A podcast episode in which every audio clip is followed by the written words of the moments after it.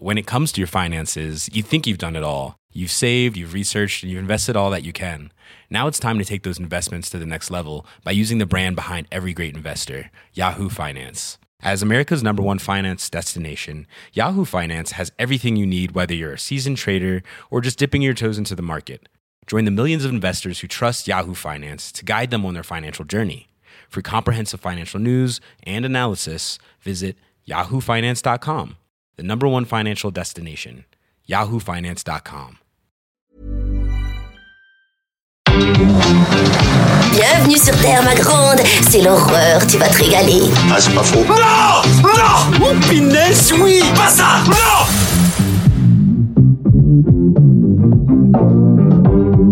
Dites mon nom.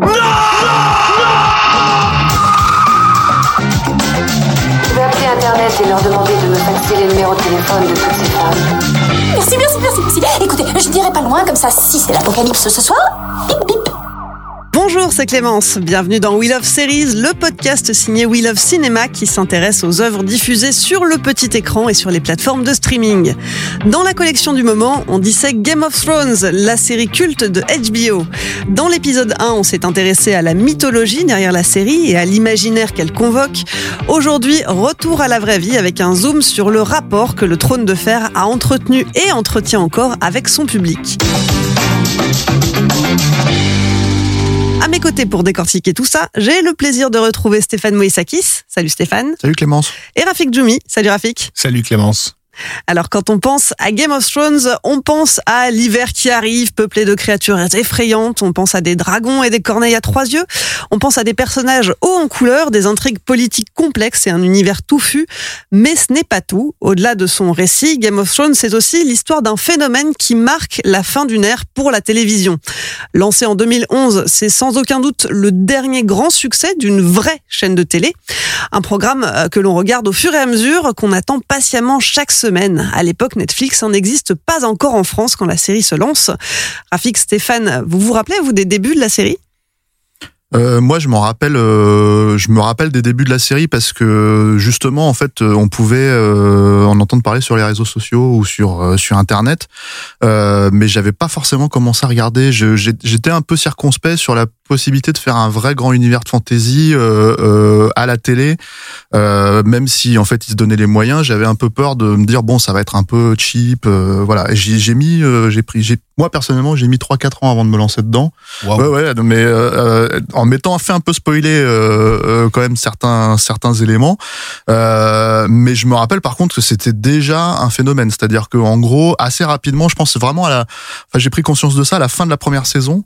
Et notamment, bon, on, on, on va spoiler, hein, euh, je pense euh, la plupart des épisodes, et notamment en fait le le le, le bah la, le enfin la, la, la, mort de le- l'exécution en fait de, de, du patriarche euh, Stark en fait et euh, qui était un, un un phénomène en fait si tu veux qui a surpris pas mal de monde en fait dans la série et euh, tout pas mal de spectateurs et qui a donné un espèce de de, de je sais pas de là en fait pour pour dire euh, tout peut arriver n'importe qui peut mourir euh, dans dans cette série là et je pense que c'est quelque chose qui euh, qui euh, qui a profondément marqué en fait les spectateurs à la fin de la saison 1 et ce qui fait que euh, je, enfin, je pense qu'elle marchait déjà hein, la série si je dis pas de bêtises mais en tout cas qui a, qui a, qui a fait comprendre aux gens que là oui il fallait suivre euh, ce ce ce, ce récit là parce que ça allait vraiment euh, ça pouvait prendre des proportions inattendues quoi Ouais. C'était une motivation de, toute façon des, des, des showrunners puisque euh, euh, ben, Benioff euh, avait des- comment dire euh, avait conseillé à, à Weiss de, de se jeter sur, sur les bouquins justement après euh, la, la mort d'Eddard Stark en se disant euh, en, en- lisant à partir du moment où on a découvert que ce qu'on croyait être no- notre leading man euh, se fait se fait exécuter, j'ai commencé à avoir peur pour tous les personnages Euh, et ça a donné une urgence euh, à ma lecture et, et, et quelque part, il est convaincu que s'ils arrivent à, à, à créer ça en, en, série, ils vont donner aux au spectateurs justement cette urgence. C'est-à-dire que le spectateur va être sur son siège chaque semaine en se disant qui va, qui est susceptible d'y passer. Et effectivement, c'est bien qui ce qui s'est produit. C'est ce qui s'est produit et, euh, et d'ailleurs on, on retrouve cet effet-là euh, dans la saison euh, dans la saison 3 euh, avec euh, la saison 3 épisode 9 hein, les pluies de Castemer, les noces pourpres Mhm. euh, où euh, toute une partie du casting se fait euh, Et pas n'importe laquelle. fait assassiner Mhm. et pas n'importe laquelle. qui est justement celle que le, le public à ce moment-là considère comme étant le, le, le, le groupe héros de, de, de, de l'histoire. C'est ça, c'est les gentils, quelque le- part. voilà, c'est le groupe de gentils se fait quasi intégralement dé- dé- décimer. Ouais. la famille Stark. Et euh, le choc était tel que euh, des vidéos virales ont commencé à circuler sur Internet à l'époque, montrant la réaction des spectateurs. Alors c'est vrai qu'il y avait deux camps. Il y avait ceux qui avaient lu les livres et qui savaient ce qui allait se passer, et qui se frottaient les mains en attendant les réactions des personnes qui découvraient. Euh, découvraient avec terreur euh, ce qui arrivait à cette pauvre famille Stark. C'était la revanche des la revanche des nerds, hein, la revanche des geeks, c'est-à-dire effectivement ceux qui avaient lu les bouquins savaient ce qui allait se passer et ont, ont, sorti leur téléphone portable au, au- bon moment et ça nous a donné des, des, des compilations de vidéos absolument délectables de, de gens qui, qui, qui hallucinent. Enfin, il y a, y a des réactions carrément. euh, je crois qu'il y a une, une jeune fille qui se cache derrière les rideaux de son appartement pour pas voir ce qui se passe. Enfin, c'est voilà, c'est très drôle. Euh, mais en même temps, ça, ça fonctionne comme une espèce de transmission. C'est-à-dire, il y a- il y a ce côté. J'ai passé des années à, vous, à, essayer de vous faire comprendre ce qui, ce qui moi me fascinait dans cette littérature que vous voulez pas lire. Et là maintenant, je sais que vous allez basculer de, de, de, de- dans mon camp. Euh, vous, vous allez comprendre que ces personnages, ils existent en fait pour pour pour nous. euh, parce que la fantaisie, par rapport au public qui ne s'intéresse pas à la fantaisie, il y a ce côté c'est lointain c'est pas près de moi. Et donc du coup j'ai du mal à m'y intéresser. Moi j'avais constaté ça avec le avec les films du Seigneur des Anneaux. Euh, quand les deux tours euh, le deuxième volet est sorti j'ai vu que tous ceux qui avaient été réfractaires au premier ont commencé à à, à rentrer dans dans le deuxième parce qu'en fait le deuxième est quasi essentiellement autour des humains. Le simple fait qu'on nous qu'on nous demande de nous de nous identifier à des nains ou à des hobbits déjà pour une partie publique c'est très très compliqué. Euh, ce qui n'est évidemment pas le cas de ceux qui aiment euh, qui aiment la, la fantaisie qui ont envie d'être des hobbits ou, ou d'être des nains. Euh, mais, mais du coup, voilà, ce, ce, basculement, il est intéressant parce que c'est un passage de relais entre deux populations qui forcément ne partageaient pas toujours les mêmes, euh, les mêmes goûts. Et puis ce, décalage quand même d'informations, euh, c'est aussi ce qui va contribuer à, cette euh, cette paranoïa, parce qu'on peut parler de parano sur les réseaux sociaux, avec euh, avec avec la, guerre des spoils, hein, la guerre des spoilers, euh, et euh, des personnes qui euh, qui euh, mutaient euh, des les mots co- complets pour euh, ne surtout pas euh, se faire divulgacher. Le mot est rentré dans le dictionnaire euh, pendant cette décennie, ne, ne pas se faire gâcher la fin des épisodes. Et c'est vrai que par rapport à, d'autres séries diffusées plus tard, le fait que ça soit un rendez-vous hebdomadaire, pour éviter les spoils, cela contribuait au fait que tout le monde se donnait rendez-vous. Finalement, on voulait tous être devant son écran au moment où ça sortait pour être sûr de ne pas euh, se faire gâcher la suite. euh. Alors déjà en France c'était un, souci parce que c'était 24 euh, 24 heures après. Donc en fait en, en termes de de- de- d'heures d'internet c'est une éternité quoi en fait et mais après il y a, y, a, y a ce truc qui est assez étonnant c'est que on parlait de, de du fait que ça peut-être la dernière série euh, linéaire on va dire en fait de télé linéaire entre guillemets. C'est-à-dire que en gros euh, il n'y a pas de binge watching on ne regarde pas tout ça d'un coup euh, euh, une saison complète on va dire. Il faut attendre euh, c'est sur six semaines euh, sept semaines huit semaines en fait dix semaines. Et euh, avec euh, plus plus les saisons avançaient, une vraie attente en fait sur comment ça redémarre.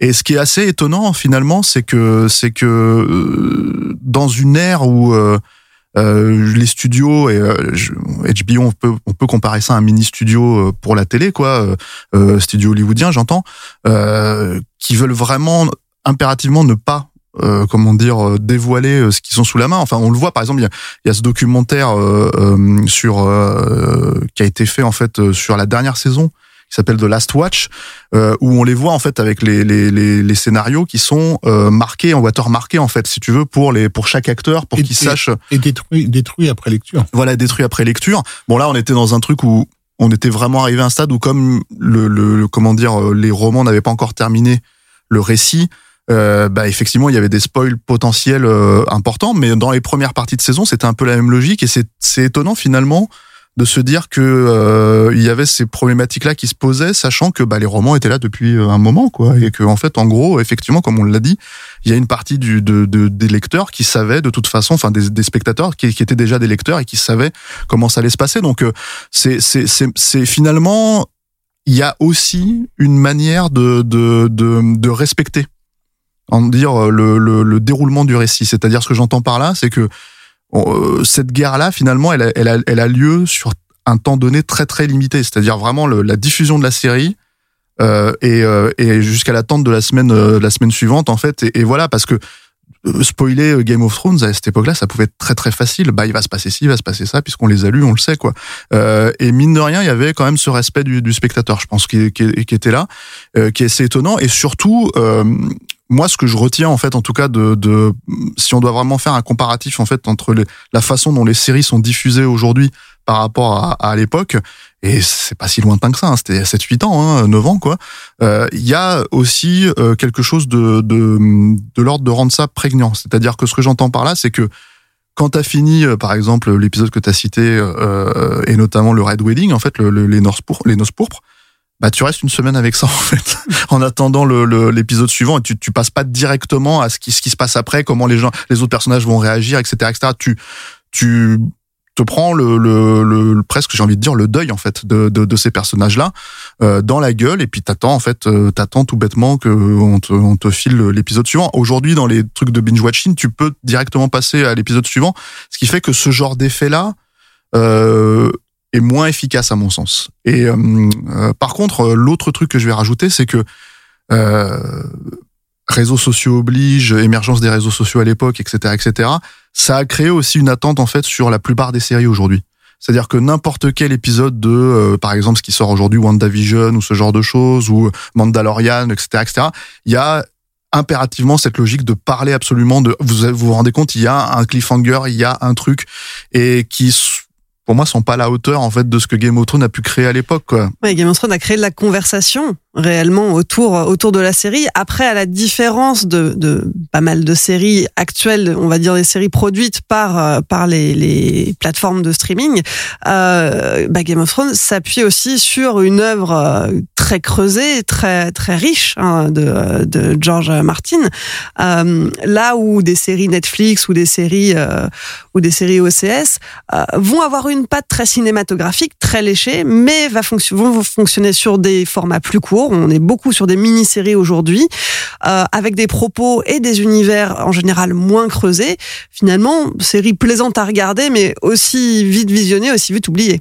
Bah, C'est-à-dire que, en fait, euh, je, je, je vais compléter ce que tu avances. C'est-à-dire que, euh, pour prendre un exemple, en fait, avec euh, Mandalorian, par exemple, et là, je vais spoiler Mandalorian, donc je préviens les gens, euh, voilà. Euh, on avait fait des épisodes dessus, vous avez fait des épisodes dessus, Clémence, toi, avec Rafik et, Julien. Mais en gros, euh, ça se base sur un univers très fort aussi. C'est-à-dire, c'est Star Wars. Mhm. Mais euh, il suffit euh, pour buzzer de faire revenir euh, euh, le personnage de Luke Skywalker, si tu veux, période retour du Jedi. Euh, et d'un seul coup, en fait, la machine à, à buzz, en fait, la machine à, à spoiler, la machine euh, réseaux sociaux, en fait, fonctionne à plein régime.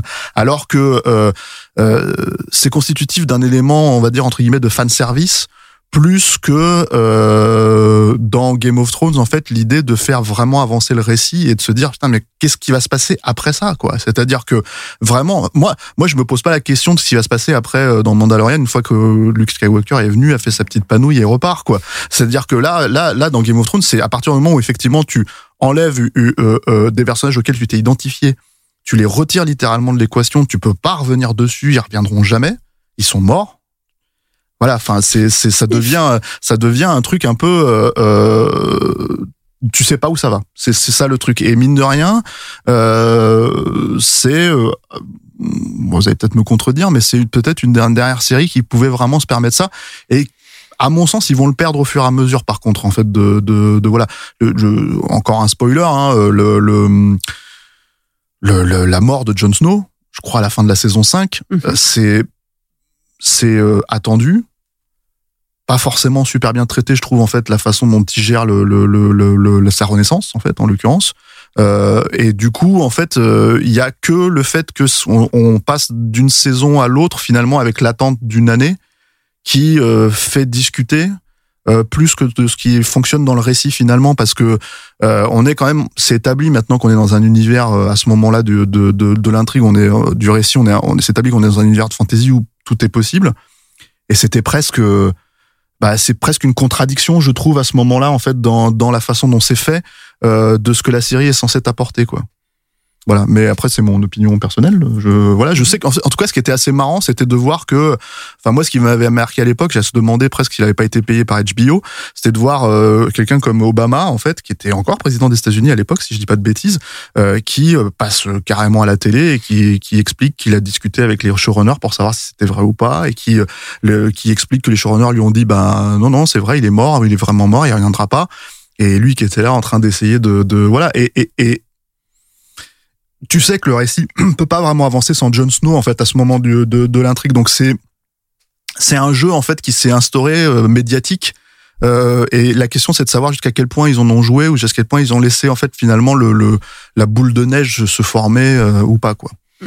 Oui, et puis c'est un jeu aussi avec euh, avec la comment dire euh, avec la, la, la, cruauté naturelle hein, du, du, du, public euh, parce que même si on, réagit, même si on gueule sur les réseaux sociaux, etc. En réalité, il y a quand même un, un, un vrai plaisir qui est pris à, à, voir ses personnages favoris euh, souffrir au, au, maximum, sachant qu'en plus, dans pas mal de cas, ils ont atténué euh, la souffrance des personnages par rapport à ce qu'elle était dans les dans les bouquins. Euh, George Martin, euh, c'est, il est c'est devenu un même. Hein. George Martin, il y avait ce, ce même très drôle où il est en train de signer un exemplaire dans, dans une convention et et, il demande à la personne quel est votre personnage favori et donc la personne dit le nom et t'as George Martin qui sourit comme ça tu sais, et tu sais que la semaine prochaine le personnage va crever quoi euh, mais mais il y a euh, oui, donc dans, dans, dans le bouquin, euh, il passe par, par des choses. Je, je crois que l'exemple qui était souvent donné, c'était le combat entre euh, Brienne euh, de la la la, de Tarte et euh, et Clegane, la, la Hound en anglais.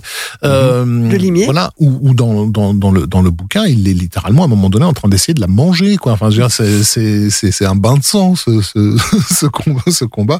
Ils ont pas été, ils ont pas poussé jusque là dans dans, dans le récit.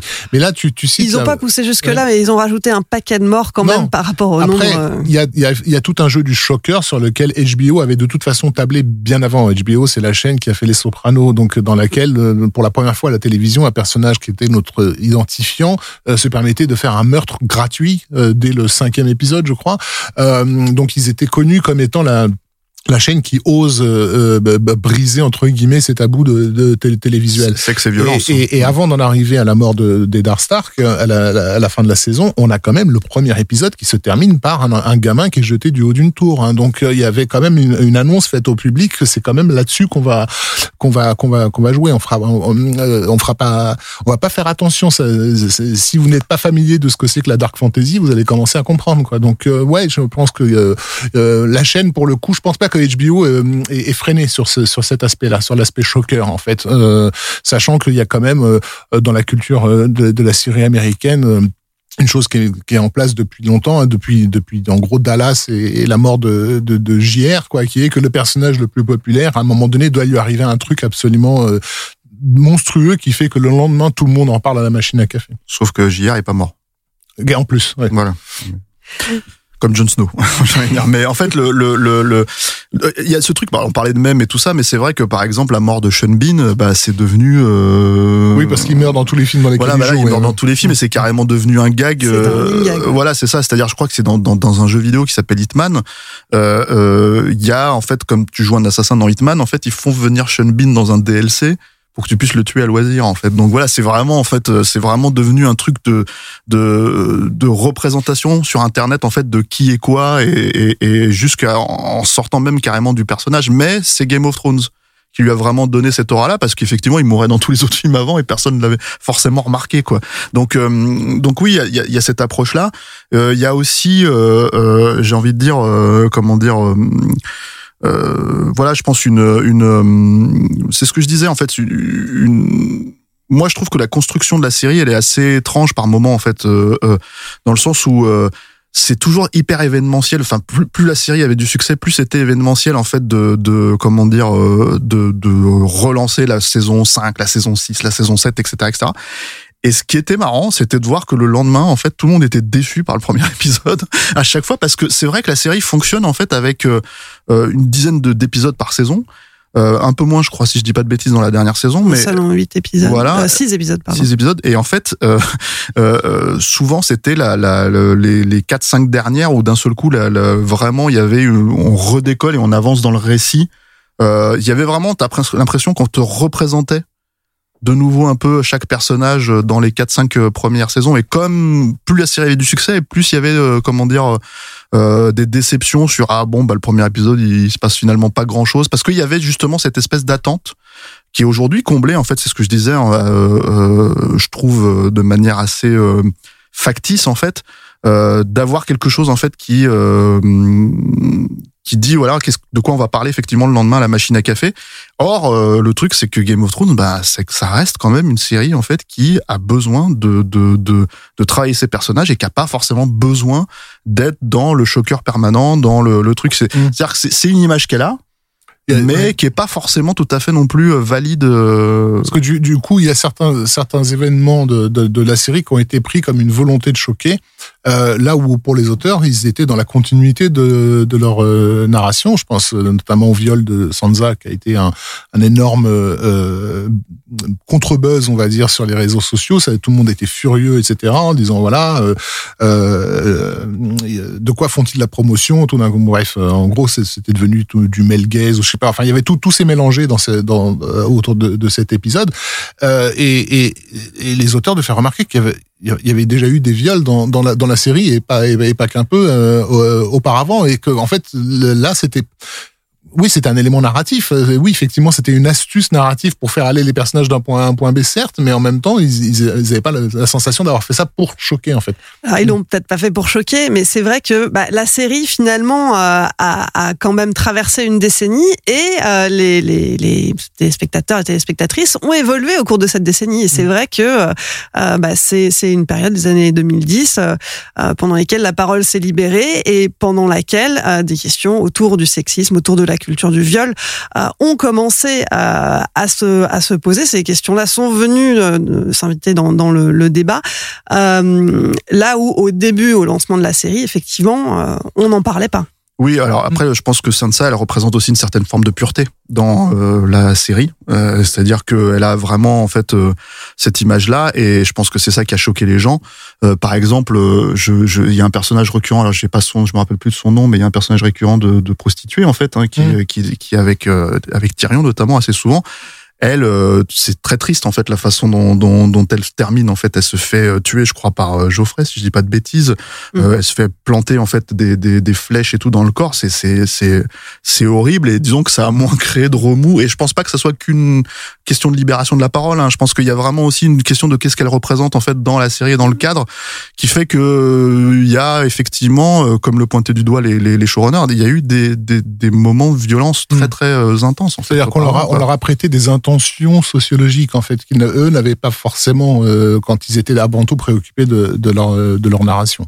Mais ils se sont montrés aussi à l'écoute de leur public, puisqu'on a vu dans la narration justement euh, le, regard posé sur les femmes évoluer, et notamment ça, ça a fait l'objet d'un buzz plutôt amusant, c'est que il a beaucoup été reproché à la série de montrer des femmes nues et des sexes féminins. Et euh, le premier plan sur un sexe d'homme euh, à l'écran, je crois que c'est dans la saison 6, euh, a été du coup largement relayé. C'était le- la toute première fois qu'on voyait euh, un pénis dans Game of Thrones. On n'en avait pas vu euh, avant la saison 6 ça, je- Ah, alors, Il me semble, hein, peut-être au niveau exacte. de, de- des figurants, Mais- etc. Mais là, c'était un acteur, en fait. Voilà, Ouais. c'était Mm. un acteur et en tout Mm. cas, ça, ça n'arrivait pas euh, dès le début de la série.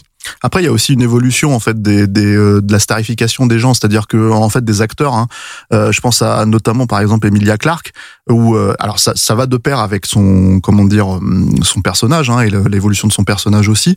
Mais euh, et c'est assez intéressant parce que je pense que tu as certains acteurs justement en fait qui, qui ont qui- dont la trajectoire évolue avec leur personnage. Euh, euh, le, le, le- au fur et à mesure où elle accepte euh, comment dire son destin et sa puissance en fait et le fait justement de, de comment dire euh, de récupérer l'héritage qui lui est dû. Euh, euh, le personnage de Daenerys, en fait, euh, finit par choisir, alors qu'elle est littéralement soumise hein, dans la première euh, dans la première saison hein, vis-à-vis de, de Drogo notamment. Et en fait, euh, euh, ce qui est assez intéressant, c'est que euh, l'actrice ayant pris plus de pouvoir, en fait, elle a elle-même demandé à ne plus avoir justement de scènes, euh, euh, comment dire, de sexe, de scènes de, de, de nudité, etc., etc. Et euh, ce qui fait que a, son personnage a quand même des relations euh, dans euh, les épisodes à venir après. Mais par contre, c'est complètement, euh, ça devient, euh, j'ai envie de dire, euh, allez, utilisons ce terme chaste en fait par rapport à, à, à ce que tu connais de Game of Thrones aussi, quoi. Donc, euh, et là, je pense que c'est une question de, de, de pouvoir de l'actrice. Euh, parce que faut aussi savoir ça, c'est-à-dire que à un moment donné, en fait, euh, comme dans toutes les grosses séries, hein, euh, euh, les acteurs deviennent très importants en fait au fur et à mesure où- du succès, et du coup, bah, ils se retrouvent avec, je crois que le, il y a quatre cinq personnages principaux en fait qui ont été payés, je crois, un million de dollars par épisode à la fin de la saison, enfin pour la dernière saison, quoi. Donc, donc c'est un peu comme par exemple sur Friends ou ce genre de choses où d'un seul coup ils avaient vraiment leur mot à dire sur la façon dont dont dont, euh, dont euh, ils pouvaient eux-mêmes être représentés à l'écran, quoi. Effectivement, avec le, succès grandissant de la série. Alors, sans transition, j'aimerais qu'on parle euh, des téléchargements euh, illégaux parce que on parlait des records dans le premier épisode que la, série a battu et euh, parmi ces records, ben, il y a celui de la série la plus piratée. Alors, la série a décroché ce titre dès sa deuxième saison en 2012 et l'a gardé jusqu'en 2018 avant d'être détrôné par The Mandalorian. D'accord. Euh, bah oui, en fait, euh, le, le, le, le, truc. Alors Mandalorian, je pense que ça s'est expliqué aussi parce que si je dis pas de bêtises, ça a pris du temps à, à, arriver dans d'autres pays. En fait, Disney Plus, ce qui fait que ben en fait, si tu voulais, si tu voulais voir Mandalorian en même temps et pas te faire spoiler sur les réseaux sociaux, ben effectivement, il fallait le télécharger. En tout cas, je crois en France, c'est arrivé plus tard, quoi. Euh, euh, le truc avec Game of Thrones, c'est que ce qui est assez marrant, c'est que HBO, qui est quand même un service en fait qui euh, qui euh, a besoin d'abonnés en fait pour exister. Euh, bah je crois c'est le patron alors j'ai plus son nom mais qui disait en gros que c'était pas du tout un problème en fait que la série soit piratée. Ça participait même selon lui de euh, comment dire euh, le, la démonstration de popularité en fait de, de la série en soi et du fait que tout simplement bah les gens étaient intéressés par euh, voilà. Alors je sais pas si ça je sais pas si c'est un discours qui tient face aux actionnaires, on va dire, de, de, Warner, puisque ça appartient à Warner, HBO, mais euh, euh, en tout cas, euh, euh, ça démontre bien que finalement, euh, euh, quoi qu'il arrive, en fait, euh, la série était un tel succès que en fait, euh, ils, ils pouvaient prendre en compte euh, le monde dans lequel on vit, hein, qui est un monde effectivement où aujourd'hui tout est disponible facilement euh, sans payer, euh, surtout cas dans, dans, dans la culture, euh, dans la culture de manière générale, quoi. Et, euh, et que en fait, si tu veux, tu peux effectivement te dire, mais euh, on peut voir ça sous l'autre l'autre angle et se dire, mais si les gens la téléchargent, c'est parce que les gens ont envie de la voir. Euh, tout, tout ce qui est disponible sur Internet n'est pas forcément téléchargé euh, à, outrance, quoi. Et pour refaire un petit peu de sociologie, pour le, pour le coup, euh, les séries HBO précédentes, euh, les séries euh, prestigieuses de, de, de la chaîne, c'était des séries qui s'adressaient essentiellement à un public bourgeois, pour simple, tout simplement parce que c'était le public bourgeois qui avait les moyens, l'envie de se payer une chaîne de, de, de télévision à, à, à, péage. Parce que au début des années 2000, je voyais bien que dans la presse, dans, sur les réseaux sociaux, on parlait beaucoup euh, de, de, de, séries comme euh, The Wire ou comme euh, mmh. voilà ou le, Six Feet Under et, et compagnie, euh, en, en, oubliant que c'était pas du tout les séries les plus regardées dans le monde, euh, que, que les gens ils continuaient à regarder les experts euh, Miami, parce que les experts Miami c'est gratuit, euh, et donc là il y avait une immense partie du public qui n'était pas du tout concerné par cette entre guillemets révolution des séries euh, des séries télé.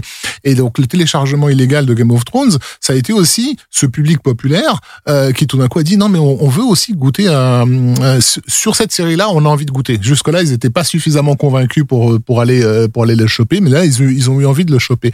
Et je pense qu'il est important de, de le souligner que euh, c'est, c'est cet aspect euh, sociologique parce que c'est aussi tout un tapis qui va qui va permettre à la, à la série de vivre mais c'est un public, je crois, euh, qui ne parle pas. Euh, c'est-à-dire que ceux qui ont beaucoup glosé sur la série sur les réseaux sociaux sont justement des gens qui font partie d'une population euh, middle class, voire upper class.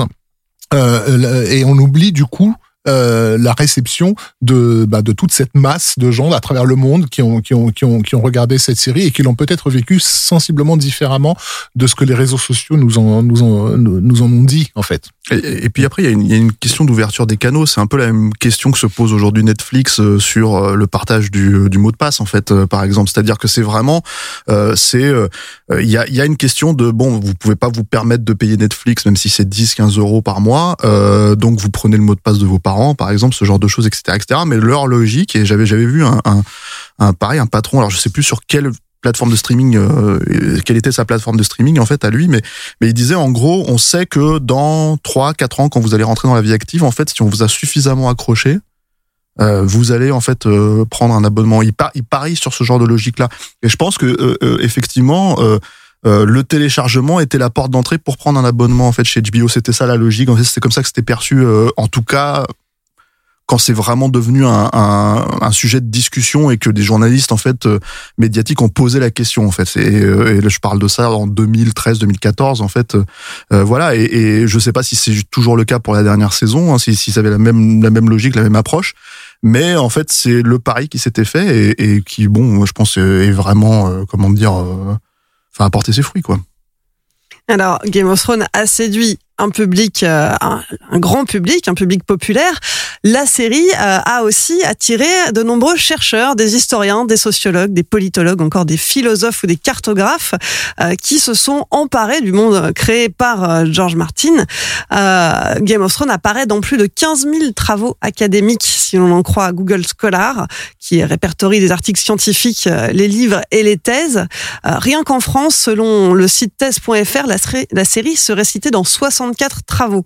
Alors pour en citer quelques-uns, hein, pour euh, euh, rire un petit peu, euh, des scientifiques de l'université de Bristol et de Southampton ont construit un modèle qui simule la circulation de l'atmosphère à Westeros, hein, se demandant si si le pays était victime de réchauffement climatique ou de refroidissement plutôt. Euh, un professeur médiéviste de l'université de Longwood en Virginie, lui, a vu sa cote de popularité exploser quand il a publié un article sur le combat entre la montagne et la vipère rouge. Pour lui, c'était juste un prétexte hein, pour expliquer les combats judiciaires du Moyen Âge, mais son analyse a été téléchargée plus de 10 000 fois en quelques jours sur le site de l'université. Euh, et puis on a également euh, des démographes français, Roman Beaufort et Lucas Mélissant, euh, qui euh, se sont intéressés euh, aux personnages euh, nommés de la série. Euh, ils ont calculé pour chacun leur probabilité de mourir. Probabilité qui n'est qui n'est pas mince. Hein. Euh, depuis le tout début, un personnage sur deux est mort et leur conclusion c'est que Westeros est une contrée qui est plus violente que la Colombie. Ça, c'était pour les quelques, quelques chiffres et quelques anecdotes à propos des travaux universitaires. Et pour continuer dans cette lignée, je vous propose un petit quiz. On va regarder si vos connaissances à vous sur euh, le sujet euh, sont étayées. Euh, on va s'intéresser aux différentes langues qu'on étudie. on va, on va s'intéresser aux différentes langues qu'on entend dans la série. Dans le royaume des sept couronnes, hein, on parle la, la langue commune des Andales. Elle est transposée par de l'anglais à l'écran, mais d'autres langues existent dans cet univers. Pour leur donner vie, HBO a fait appel à David J. Peterson, un linguiste américain spécialisé dans les langues construites. Alors, saurez-vous retrouver de quelle langue il s'agit ici? Branavajak man vrikin hoshora. Bama kweve afin moriatihimai. Ou je vais dire Dothraki. Oui, moi, hein, moi, ouais. je, moi, je, je vais répondre d'Othraki à toutes les questions. C'est la seule langue dont on se rappelle. Bon, c'était c'était facile pour commencer. Effectivement, il s'agit bien du Dothraki, une langue strictement orale parlée par les populations nomades de la plaine centrale d'Essos. Le Dothraki existait euh, sous la forme de quelques phrases dans la série littéraire Le Trône de Fer, et quand la série a été adaptée à la télévision, David Peterson donc a créé véritablement cette langue. Euh, 1700 mots qui ont été créés avant le tournage, euh, inspirés du turc, du russe, du swahili ou encore de l'estonien. Euh, et on a atteint les 4000 mots à la saison 4. On retrouve là de- la, la- la- la trace de la philologie euh, dont on parlait dans le premier épisode et qui est au cœur de, de la, du genre même de l'héroïque fantasy. Effectivement. Alors, une deuxième langue, on va voir si vous êtes aussi fort.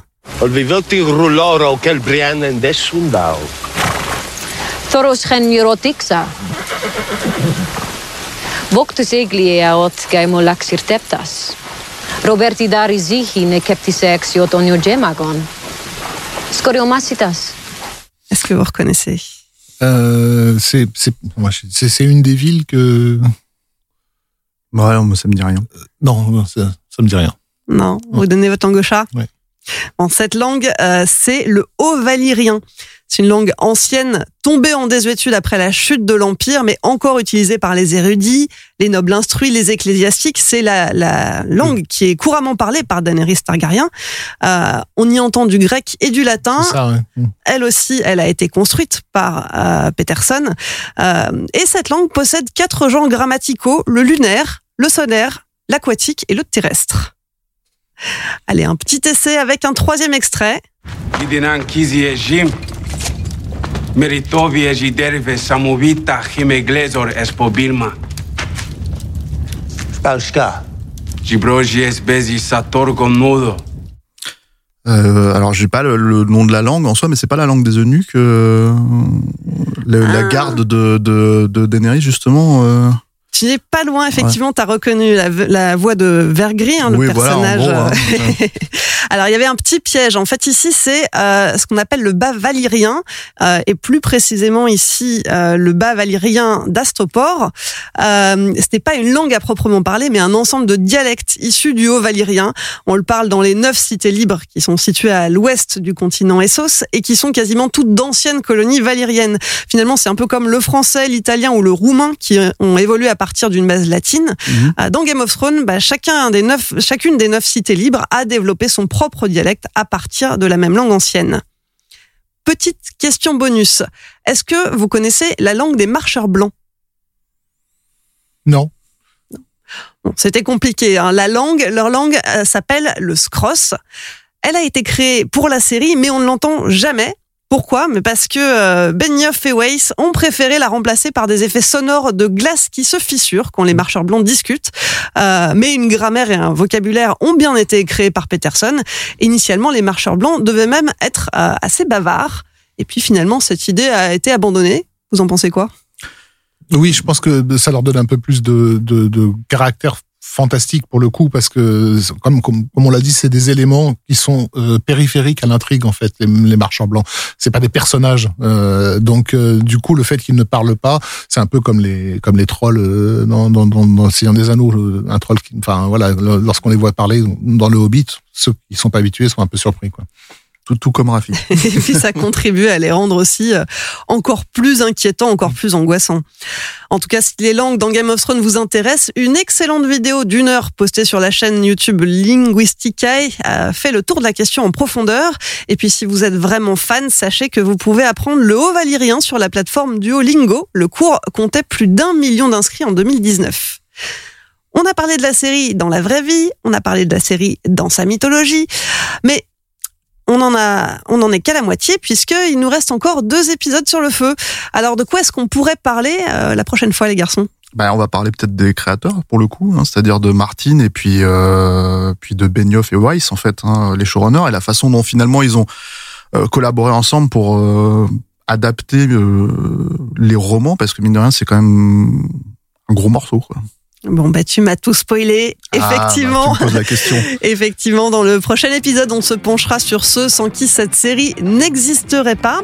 Et ça sera aussi euh, l'occasion de revenir sur les moyens grandioses déployés pour le tournage. On a du pain sur la planche. Rafik, Stéphane, merci de m'avoir accompagné pour ce second épisode. Merci, Clémence. En cœur, c'est parfait. Mm. We Love Series, c'est fini pour aujourd'hui. Pour suivre les prochains épisodes ou réécouter celui-ci, rendez-vous sur welovecinema.fr et sur vos applis de podcast. Nous, on se retrouve mardi prochain pour la suite de cette collection consacrée à Game of Thrones. D'ici là, portez-vous bien.